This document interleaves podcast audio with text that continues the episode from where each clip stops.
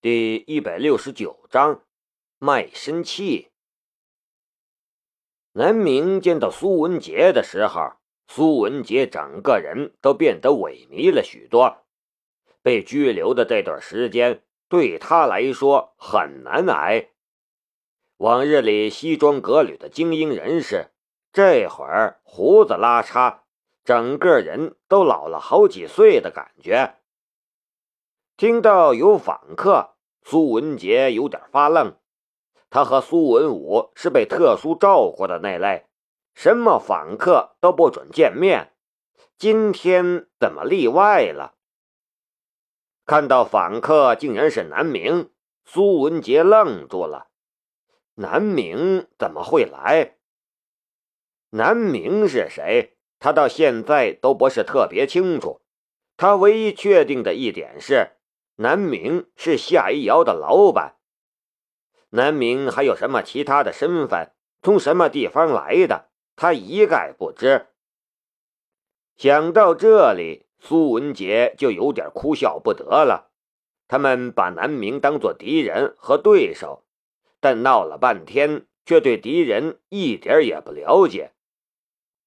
知己知彼，百战不殆。但若是一问三不知。凭什么和敌人斗？由于并不是危险犯人，所以戒备并不森严。尽管如此，负责的警察还是叮嘱南明小心一些，自己站在一旁，虎视眈眈地盯着苏文杰，让苏文杰有点无奈。我虽然被抓了，但我真的不是坏人呐。请坐。南明敲了敲桌子，苏文杰就被两名警察按在了桌子前。两位大哥，手铐帮忙解了吧？南明道。那警察看看旁边不远处站着的领导，看领导并无异议，就把苏文杰的手铐解开了。苏文杰活动了一下手腕。深深吸了一口气，又叹了口气，看着南明不说话。奇怪，我怎么会到这里来？南明换了一个姿势，让自己坐得更舒服。伊雅姐和你那位助理求到了我这里，所以我才出面的。一句话交代了自己的来历。南明又无语的看着苏文杰，我很纳闷儿，你真的是苏氏集团的公关部长？如果你是公关部长，怎么还会做这种蠢事儿？刚才进来之前，南明翻看了审讯记录，按照常理来说，南明是没啥权利看的。不过，这审讯记录是不小心忘在桌子上，然后人家又出去抽了一根烟罢了。翻完审讯记录，南明都无语了。这苏氏集团的人都缺根弦儿吗？这么蠢的计划，竟然也会拿来实施？突然被人身攻击了。苏文杰却不知道说什么好了，他甚至觉得南明说的对。想出去吗？南明问道。想。苏文杰发现他把被拘留、被监禁想得太简单了。他被苏立恒威逼利诱，答应了顶罪，但进了拘留所之后，他才知道。失去自由的滋味有多么可怕！外面还有他植物人的妻子，需要照顾关心的孩子，而他竟然在这里。他一分钟也不想在这里多待，他想要出去，想得要死。虽然易瑶姐求了我，但是我不会轻易把一个曾经是我的敌人的人救出来。南明道。再则，你们当初做的蠢事让警方很生气，后果很严重。想要让警方不起诉你并不容易，我也要付出很大代价，所以我给你一分钟的时间说服我。苏文杰纠结了，他要怎么说服南明？给南明钱，他再有钱也不可能超过当初苏立恒开出来的价码。别的他还有什么南明所没有的呢？看南明可以轻易来见到他，还直接说可以把他捞出去，这样的人会被他一点钱收买吗？很明显，不可能啊！我可以像易遥一样为你工作。苏文杰道：“这可能是他唯一的价值了。为我工作，你这种智商。”能做什么呢？南明还是无法释怀这家伙是敌人的事实，嘴里可一点也不客气。我，我什么都可以做。苏文杰无奈，他很想说，其实自己是商界精英，是苏氏集团里少有的有真才实学的管理层，但是想想他所做的傻事儿。他觉得说出来也没有什么说服力。不说别的，他进了监狱，出去之后，怕是薪资就要暴跌十倍以上了吧？这种时候，他还能提什么条件呢？为我工作倒是一个可以接受的条件，但我如何才能信任你？你能为我做什么？南明换了一个姿势。南明的大体情况，苏文杰还是知道的。他知道，想要说服南明，也就只有现在了。南总，您的产业里面，揽神会馆那边我帮不上什么忙，但是创业团队这边，我应该可以帮您。不论是对外宣传、公关、客户开拓发展。还是生产经营、管理控制方面，我都有一些经验。这会儿，苏文杰要把话向满里说。如果说这个不会，那个不会，他两三年里估计就别想出去了。南明显然不信，你十项全能，还窝在苏氏集团里当个公关部长。还被拉出来顶缸。不过南明也有自己的打算。当助理你会不会？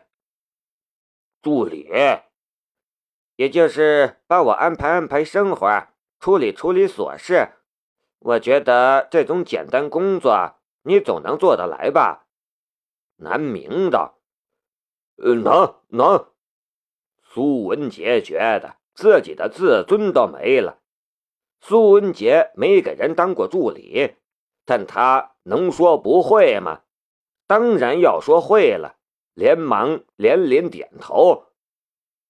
自尊这东西又不能当饭吃，先出去才是正经啊！听说进了监狱，他这种类型的会混得很凄惨的。那。就让你当我的助理吧，我本来打算请铁蛋当我助理呢。南明捏着自己的下巴，我我能问一下，我工资多少吗？苏文杰问道。你还想要工资？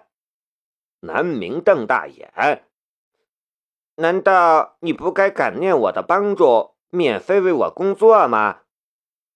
我我，苏文杰快哭了。有你这样的吗？你这是诈骗呐！你智商都这么困难了，算了，看在易瑶姐的面子上，给你多开点吧，五千，五千美元，嗯，这么少？人民币。苏文杰整个人都趴在桌子上了。我，我苏文杰就算是再怎么落魄，也不至于拿这点薪水吧？这不少了，我的月工资才一万二，我本来只打算给你开四千呢。南明道：“如果可以的话，苏文杰很想对南明说一声滚。你以为你是乔布斯，是拉里，是扎克伯格呀？”他们还只拿一美元工资呢，你当老板的工资对你来说有意义呀？南总，真不行啊！我我妻子在国外疗养院，孩子也在国外上学，这点工资不够我养活他们生活啊！你这话说的。别人一个月挣五千就不用活了，国外疗养院养不起，就接回国内来呗。孩子在国外上学上不起，也就来国内呗。南明道，我听说之前苏氏集团不是要给你股份吗？那些股份一卖，应该能有不少钱吧？苏氏集团，苏文武进来的时候，苏文杰就知道。那些承诺就别想兑现了。看苏文杰快哭出来了，南明就知道，和苏氏集团比起来，他都算是厚道人了，直接摊手道：“那你到底是接不接受吧？已经快过了五分钟了，我时间很宝贵的。”苏文杰挣扎着，考虑着自己的积蓄还能支撑多久。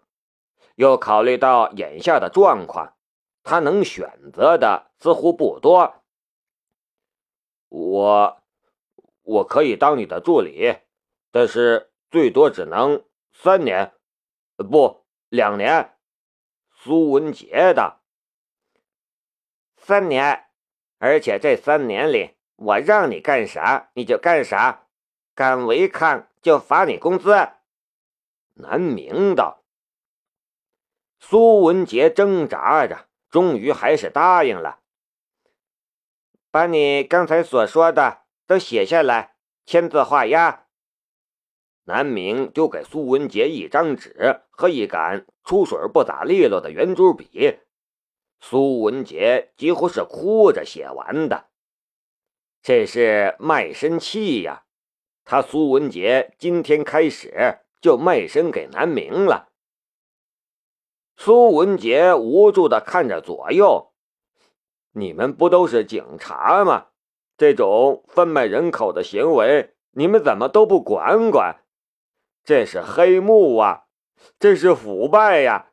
这是违法呀！但是大家都笑眯眯看戏的，压根儿没有一点同情的意思。苏文杰没辙了，拿起笔刷刷写了起来。等写完了，南明拿过来一看，说道：“加上工作时间是二十四小时，随叫随到，八小时之外和法定节假日无偿加班。”苏文杰那个累呀，还是写上了。再加上工伤不要求赔偿，不要求五险一金，不要求，你就饶了我吧。苏文杰觉得南明这压根就是在整他，这家伙根本就是睚眦必报。我之前也没怎么得罪你呀，写还是不写？我我写。苏文杰知道，这种明显有失公平的条款是不具备法律效益的，写就写。谁怕谁？出去我就撕毁条款。为了能出去，为了老婆孩子，我就忍耐三年吧。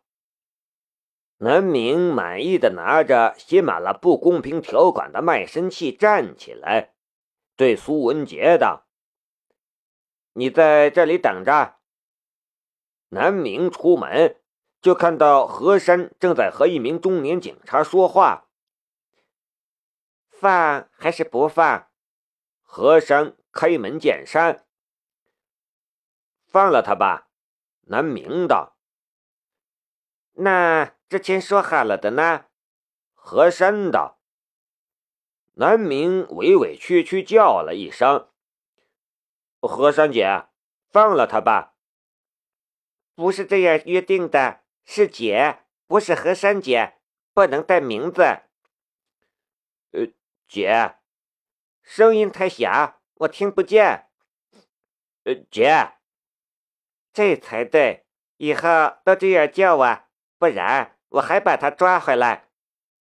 和珅恶狠狠的道，其实心里甜丝丝的，终于在辈分上平等了。南明说把苏文杰弄出来，需要付出很大代价。对南明来说，和珅突然从师侄女变成了姐，代价是蛮大的。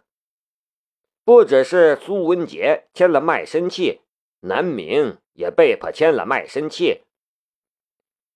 下次再要求你办事儿，是不是要叫你嫂子啊？南明翻白眼儿。南明，你个小坏蛋，你说什么？你想死了是不是？